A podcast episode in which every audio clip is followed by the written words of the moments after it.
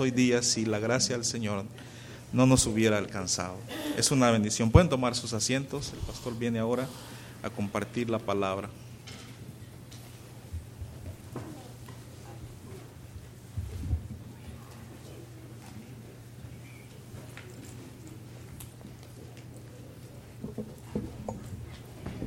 Muy buenos días, hermanos. Ah, desde el 2019, ah, la, eh, la, la, congregación en inglés ha estado ah, sin un pastor, un ministro de música. Se había contratado un señor que sabía de música y, él ha estado dirigiendo los servicios, pero nunca él ha sido miembro de nuestra iglesia. Y hemos estado buscando años, ya, ya, ya, casi tres años, este junio va a ser tres años, ya estamos en junio, ¿verdad? ya estamos en junio. Uh, tres años que, uh, que se fue el hermano Danny Martin y fue a pastorear una iglesia allá en Centerville. Yo, Supuestamente queda en el 45, justo entre aquí y Dallas. He pasado por ahí cuatro veces y nunca lo he visto. No sé, no sé de, de, qué tamaño será ese Centerville, pero debe ser bien chiquito porque ni cuenta me doy. Pero uh, hemos estado buscando y, y, la verdad que hemos recibido uh, mucho interés de personas para ser el, el ministro de música.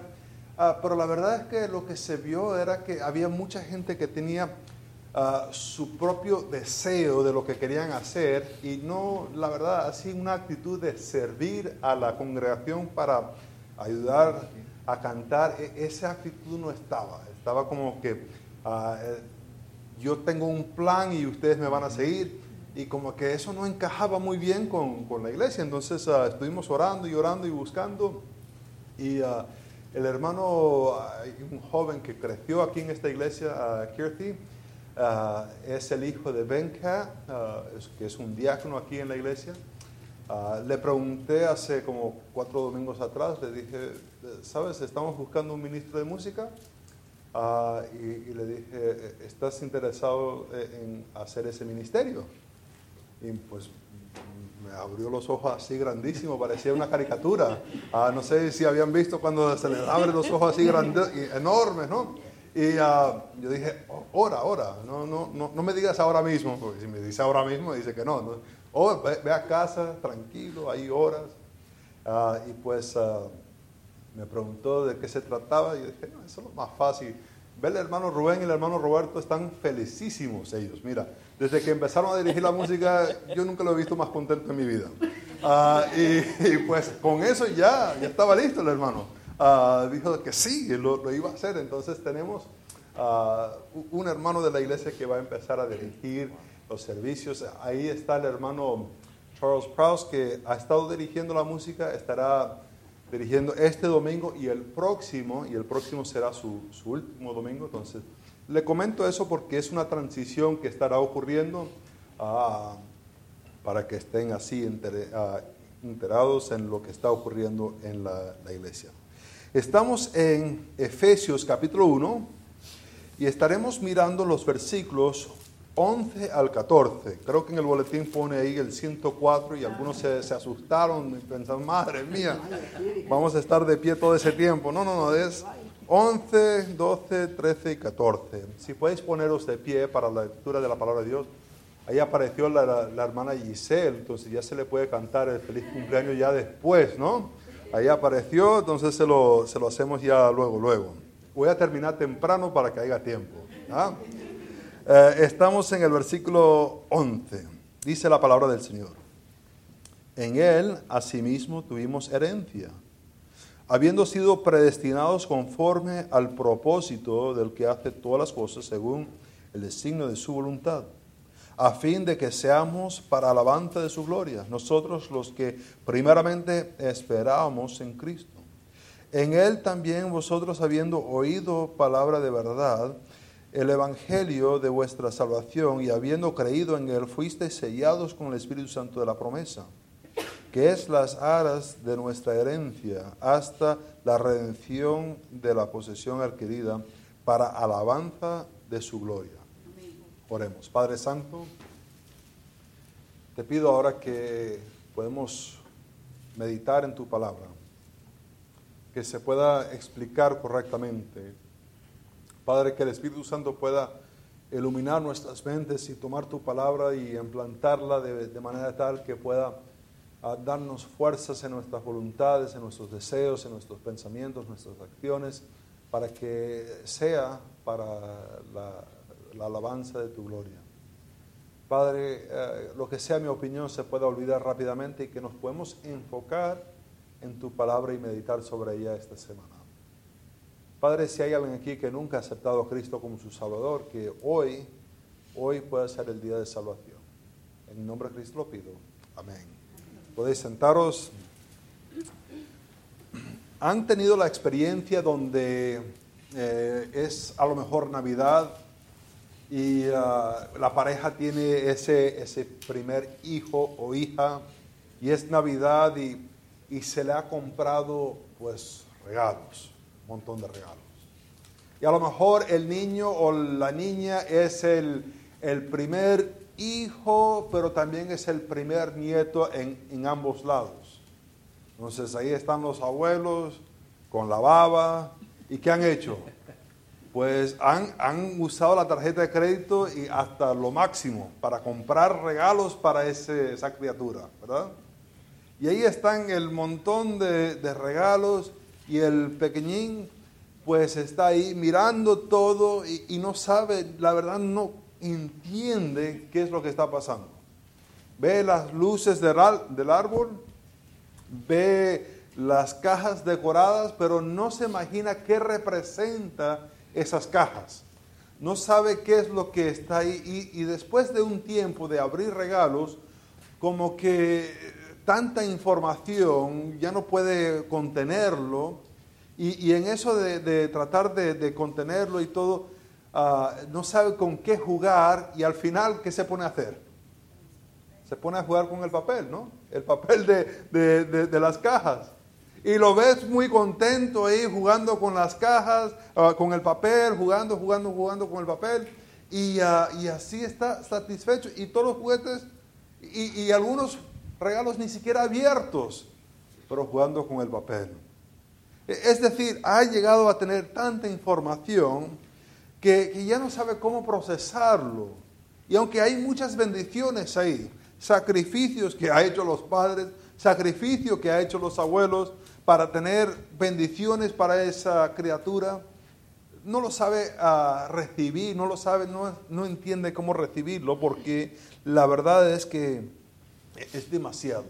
Y en vez de ponerse a jugar con los juguetes, pues termina jugando solamente con el papel. Eh, vemos aquí en este texto que hemos visto desde el versículo 3 ahora hasta el versículo 14, es, es toda una oración en, en el griego que es de alabanza a Dios por las cosas que Él ha hecho. Es en adoración a lo que, lo que Dios ha hecho. Y, y hemos visto cómo ha desarrollado Pablo todo esto, eh, empezando con el, único verbo que está fuera de una, un grupo de preposiciones, es que nos escogió en versículo 4. Según nos escogió, que llega a ser el, el verbo principal de toda esta oración, que Dios fue el que nos escogió. Y hay todas las bendiciones que están ahí, porque verbo tras verbo eh, existe que nos escogió, nos predestinó, nos adoptó, nos redimió, ah, nos dio sabiduría y inteligencia. Son bendiciones y muchas veces en vez de estar adorando a Dios por el sacrificio y las bendiciones que nos da, pues ah, llegamos a estar entretenidos con, con otras cosas. En vez de nuestras mentes estar meditando sobre las verdades de Dios en nuestra vida, pues nos ponemos, nos satisfacemos con un coche nuevo, una casa nueva. Algunos ah, con, ah, les comento, tenía la, no sé cómo le llaman, la taza, la poseta, la, la cosa en el baño, ¿sabes? Estaba echando agua. Había que quitarlo y ponerle una, un círculo de cera nueva. ¿Sabes lo que me estoy refiriendo? Y pues yo lo hice. Vi como 10 videos ahí en el YouTube. Y por fin dije, yo creo que lo puedo hacer. Mi esposa me vio así como, sí. Y pues, pues lo hice. Y estaba yo mirando esa poseta. ¡Wow! ¡Qué increíble! ¿ah? ¿Por qué? Uno llega a estar entretenido con cosas menores cuando no entendemos exactamente lo que Dios ha hecho por nosotros. Satisfecho estoy yo con que, que ya no echa agua. Pero Dios ha hecho cosas mucho más grandes para con nosotros. Y es lo que Pablo está diciendo que han recibido. Ah, como cristianos deberíamos estar meditando sobre estas verdades y pidiéndole a Dios que en verdad podamos entender, que no seamos como ese niño que, piensa que el regalo es el papel y estar jugando con el papel, sino que podemos entender la, la profundidad de las bendiciones que Él nos ha dado por medio de Jesucristo.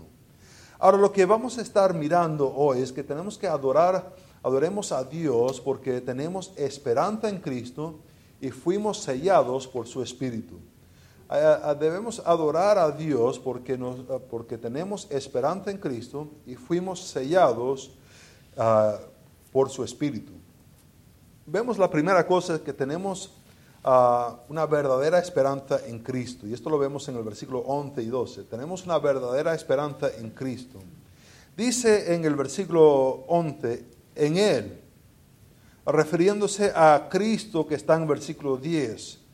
En, en Él, asimismo, tuvimos herencia. Ah, esto, la palabra herencia es una palabra interesante.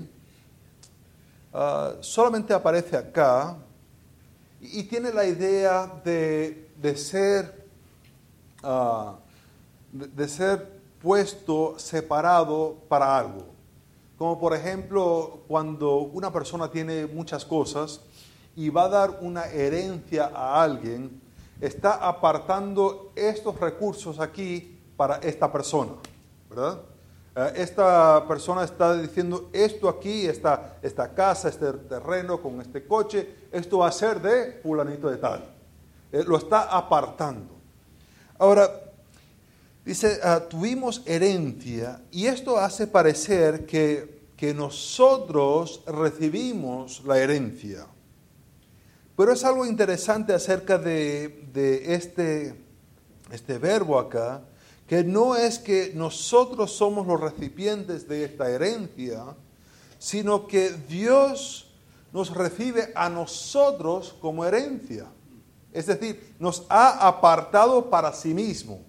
Nos ha escogido para sí mismo, que concuerda con el verbo principal que está en versículo 4, que nos escogió. Vio y escogió un grupo.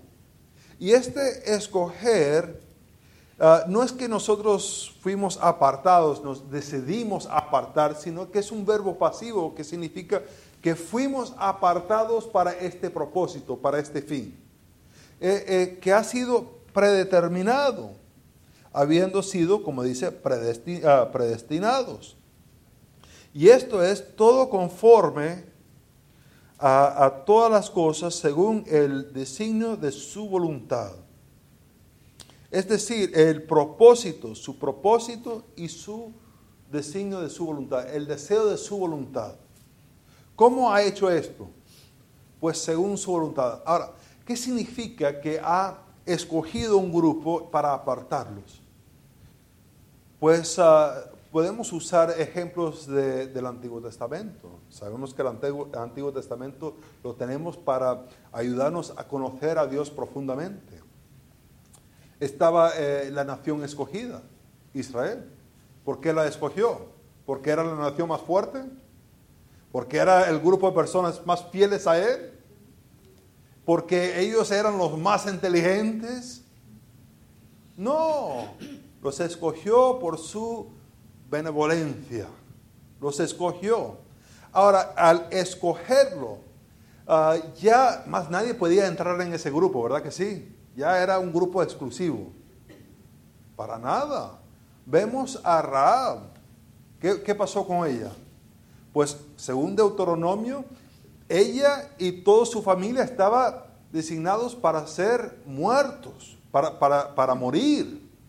E- Era la condena que tenían para ellos, que Israel tenía que ir y entrar. Pero en fe, puso su fe en Dios y pasó algo radical.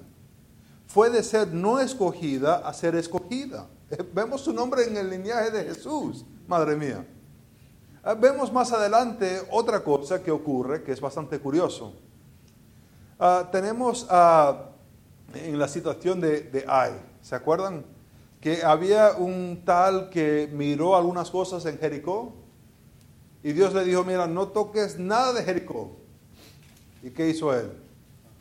Agarró algunas cosas y lo metió en la carpa. Era una persona escogida, era parte del pueblo escogido, pero ¿qué pasó? ¿Su fin cuál era? Pues fue llevado afuera del campamento y apedrado. Como si fuera uno del mundo, como si fuera un cananita.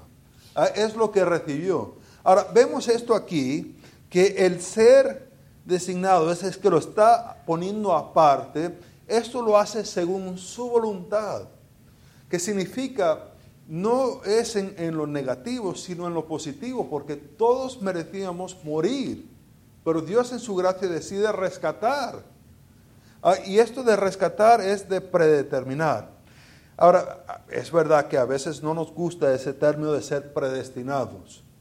Pero la verdad como se usa en Hechos capítulo 4, versículo 28, de que Cristo fue predestinado para morir por nosotros, pues nadie se preocupa por eso. Todos dicen, amén, gloria a Dios. Pero cuando dice que somos predestinados nosotros, ya la gente como que no le gusta eso tanto, pero es la misma palabra.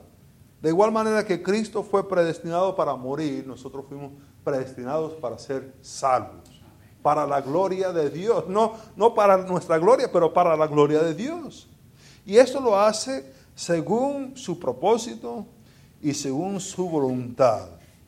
Ahora vemos en el versículo 12 de que a, fin de que seamos para alabanza de su gloria.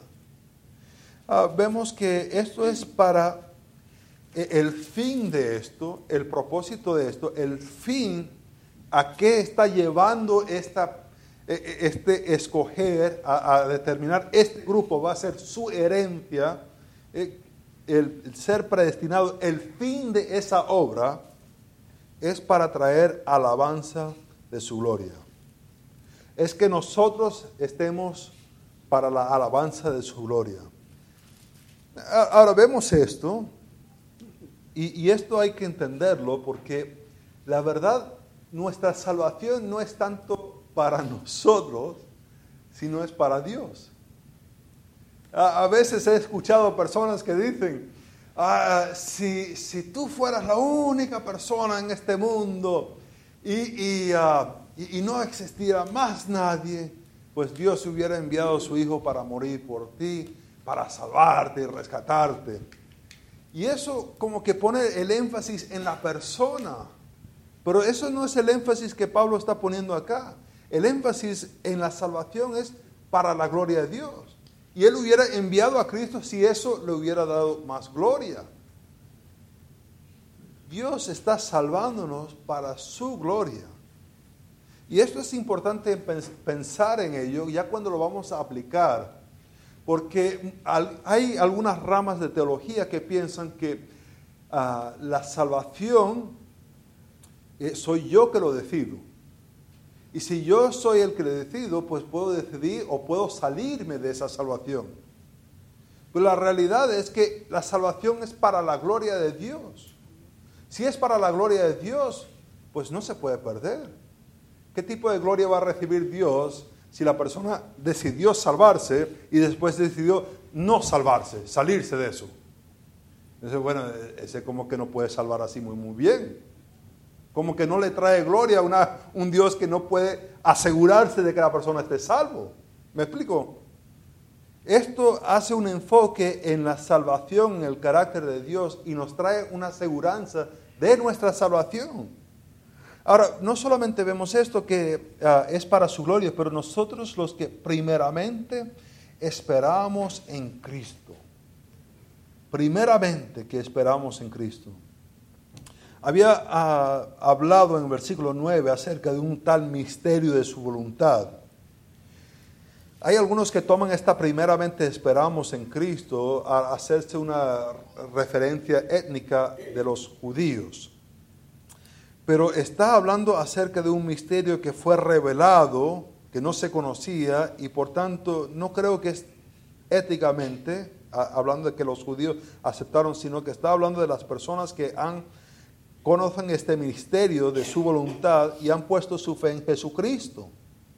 Y que esperamos en Cristo, primeramente, ponen su esperanza en Cristo. Este, este poner su esperanza es, es la idea de, de confiar plenamente en algo. Es confiar plenamente en algo futuro. No es algo que tienes. Porque si estás esperando algo, no es que lo tienes. La persona llama y pide una pizza y está esperando la pizza para que llegue, ¿verdad? Hasta que no la tiene, e, está anticipando en fe, ¿verdad que sí? Piensa que va a recibirlo. Pero ya cuando lo tiene, ya es diferente. Ahora, y esto todo ocurre en Cristo. Creo que al mirar esto lo podemos aplicar un poquito a nuestras vidas porque vemos que la manera que ellos lo hubieran interpretado es que hubieran entendido que ellos habían sido predestinados para ser una herencia para Dios. Habían sido una uh, predestinados para ser una herencia para Dios. No es que ellos, perdón, obtenieron una herencia, sino que ellos fueron señalados para uh, ser herencia para Dios. Y esto fue una obra que se hizo en Cristo. Ah, tengo aquí una botellita, perdón.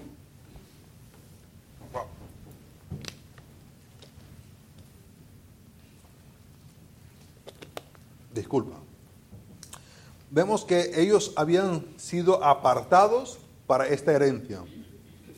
Vemos también que ellos son los que han puesto su esperanza en Cristo para uh, para su gloria, para la alabanza de su gloria. Esto de que han puesto su esperanza en Cristo e, es un tiempo verbal interesante en el griego, porque es un perfecto.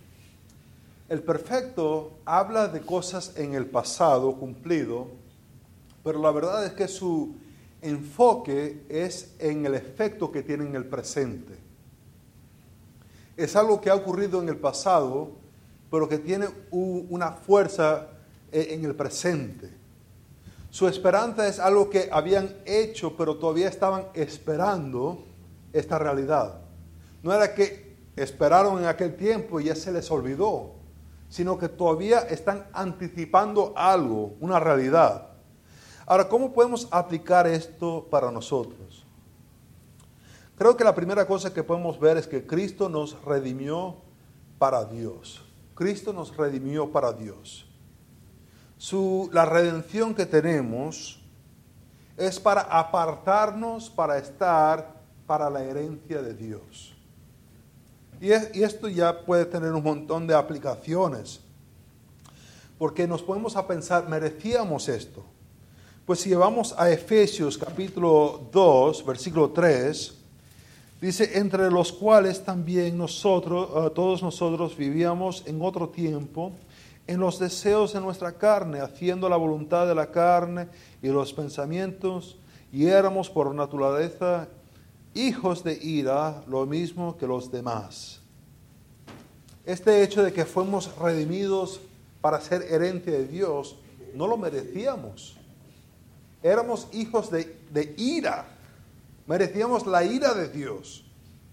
Pero Dios envió a su Hijo para redimirnos, para que pudiésemos ser herencia de Dios, para pertenecer a Dios. Y eso debería traer pues, mucho agradecimiento. Esto lo debemos entender como un acto de gracia de parte de Dios. ¿Cómo deberíamos entonces reflexionar sobre esta, esta gracia? ¿Qué es lo que deberíamos hacer y como dice ahí en el, versículo, ah, alabanza de su gloria, pues deberíamos alabar a Dios por esto. Ahora, ¿cómo alabamos a Dios por este acontecimiento que Él ha hecho para con nosotros? ¿Cómo lo hacemos? Pues hay dos maneras que creo que es importante. Primeramente, deberíamos adorar a Dios con nuestras acciones. Nuestras acciones. Y cuando digo, digo acciones, estoy hablando de las cosas que hago y también las palabras que hablo, ¿verdad? Las cosas que hago y también las palabras que estoy hablando.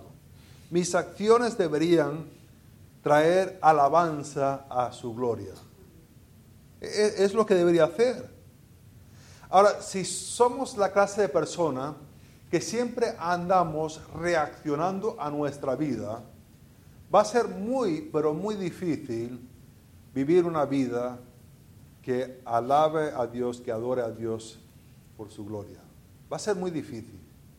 Si soy la clase de persona que solamente reacciono a esto, reacciono a aquello, reacciono a aquello, y de un momento estoy feliz, otro momento estoy súper enojado, otro momento estoy gritando, otro momento estoy riéndome, si estoy siempre reaccionando a mi vida, mis acciones a lo mejor no siempre van a estar para la gloria de Dios. Es decir, cuando mis circunstancias están bien, entonces mis acciones estarán bien.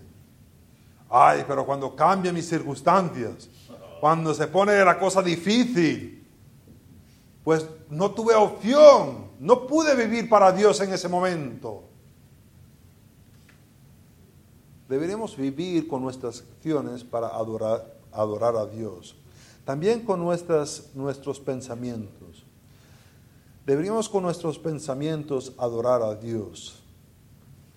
E, esto de pensamientos, esto requiere una transformación en nuestra vida. E, hermanos, eh, nos eh, pasamos el tiempo pensando. De nuestros pensamientos, de lo que está en nuestro corazón, va a nuestros pensamientos y esos pensamientos se ven ya después en acciones. ¿Cómo puedes cambiar los pensamientos? No puedes hasta que tienes un cambio del corazón. Hay muchas personas que andan tratando de cambiar. Quiero este año tratar de gritar menos. Este año quiero, quiero enfadarme menos. Este año quiero ser más, menos amargado.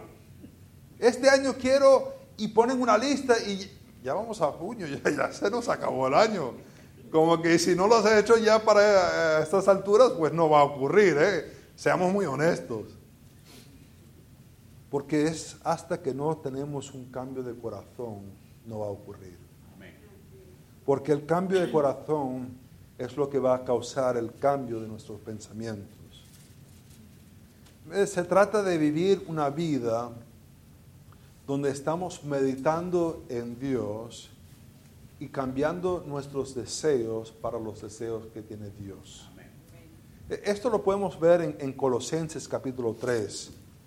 Ah, no vamos a terminar el sermón este domingo, ah, eh, pero eh, vamos a mirar esto y, ya, pronto termino. En Colosenses capítulo 3, ah, versículo 1 dice, sí pues habéis resucitado con Cristo. Si habéis llegado a un tiempo en tu vida donde has puesto tu fe en Jesucristo, y espero que eso sea una realidad para cada uno de ustedes de, que ha, habido un tiempo donde ya no estás muerto en tus pecados, pero has resucitado en Cristo, que has puesto tu fe en lo que Jesucristo hizo en la cruz y ahora tienes vida, has sido resucitado con Cristo. Dice, buscad las cosas de arriba. Significa, es un imperativo, un mandamiento de haz esto. El buscar, ¿cómo se busca? ¿Cómo buscar las llaves? Pues te pones a, indagar, te pones a pensar en ello, te, sientes y te pones a meditar. ¿Dónde estuve yo la última vez con esas llaves? Estás meditando, estás pensando, estás contemplando y te lleva a acciones a, tener más información. No lo dejé en la cocina, a ver ¿dónde, dónde dejé las llaves. ¿Cómo haces para buscar las llaves? Pues así tienes que buscar las cosas de arriba.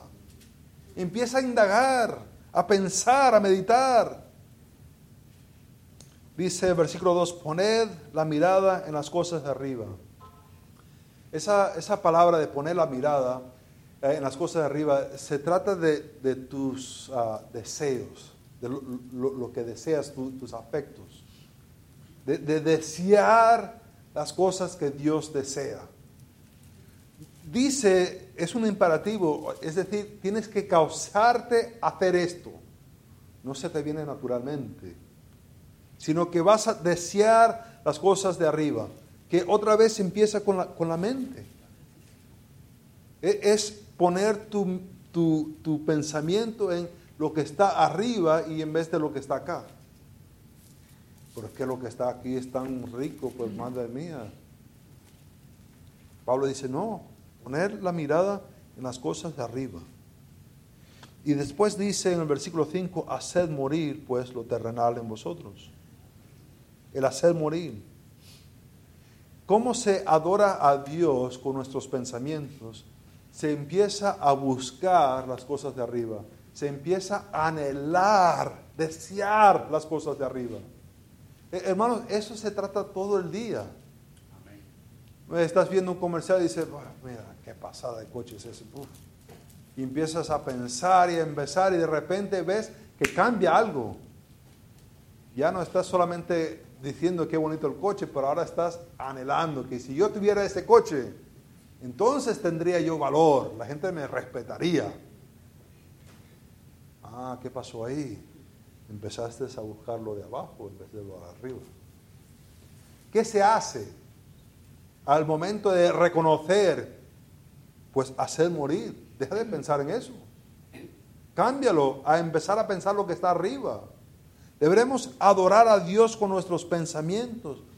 Y hermanos, esto se debe hacer cuando se hace fácil, porque ya cuando estás en el momento de tentación, olvídate. Si no lo estás practicando a diario, ya cuando estás en la tentación, olvídate.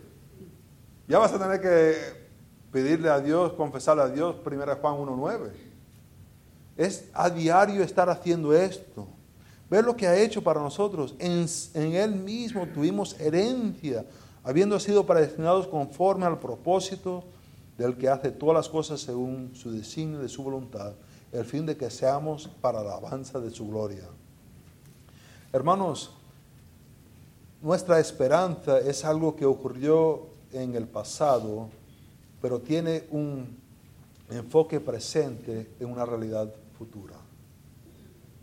Nuestra esperanza es pasado en lo que Cristo hizo en la cruz, pero esa esperanza tiene un enfoque ahora mismo. Alguien me dice, oré hace tiempo. ¿Y, y qué, qué, qué, qué efecto tiene esa oración para ti hoy? Ah, para mí hoy no tiene ningún efecto. Entonces en verdad no entendiste. Porque nuestra esperanza, como lo presenta acá, es algo que ocurrió en el pasado, pero tiene un, un enfoque en el presente, anhelando algo en el futuro. Y así es como debemos vivir. ¿Cómo afecta tu esperanza en Cristo hoy? ¿Qué, qué cambios te hace hacer para mañana? Dice, la verdad, yo no pienso en mi esperanza para nada, ni hoy ni para mañana. Ah, pues hay que en- entonces examinar si en verdad tienes una esperanza en Cristo. Porque cuando hay una esperanza en Cristo, afecta tu pasado, afecta tu presente y hace que cambies lo que vas a hacer para mañana. Hermanos, ¿tienes una esperanza en Cristo? Esto lo vemos acá y debería llevarnos a adorar a Dios por las bendiciones que Él ha hecho. Hermanos, debemos adorar a Dios porque tenemos una esperanza en Cristo. Dios mediante el próximo domingo veremos que somos sellados por su Espíritu. Padre Santo, gracias por esta mañana. Te pido, Padre Santo, que esta realidad, que, que tenemos una esperanza en Cristo, que sea una realidad no de un acontecimiento pasado para nosotros, pero un acontecimiento pasado que tiene un efecto presente, que nos hace cambiar la manera que vivimos mañana. En nombre de Cristo lo pido. Amén.